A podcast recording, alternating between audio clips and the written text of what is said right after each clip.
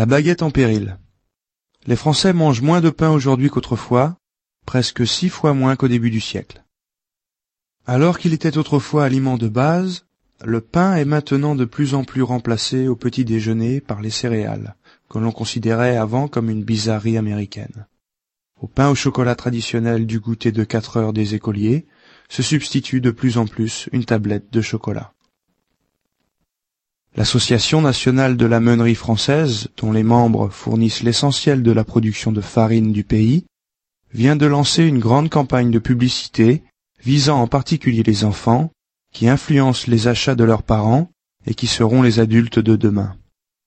La campagne, qui a pour thème Le pain c'est encore meilleur quand on le mange, veut combattre l'idée populaire que le pain peut causer l'obésité en signalant qu'au contraire, les études montrent que le pain aide à absorber les graisses. Il faut dire que la baguette, le pain traditionnel des Français, n'a plus la même qualité. D'une part, de plus en plus de boulangers utilisent une pâte surgelée pour faire leur pain, et d'autre part, la farine de bonne qualité devient plus rare et coûte plus cher. Aujourd'hui, pour trouver une baguette ou des croissants de bonne qualité, il faut aller dans une des boulangeries artisanales de quartier, avec leur grande variété de pain, et non dans les supermarchés qui vendent des produits surgelés.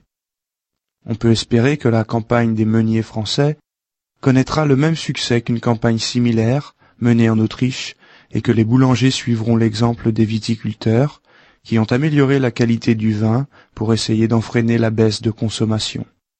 Le gouvernement français soutient la campagne des meuniers parce qu'un quart de la production du blé du pays va vers la meunerie et qu'il s'agit d'une partie de l'identité de la nation.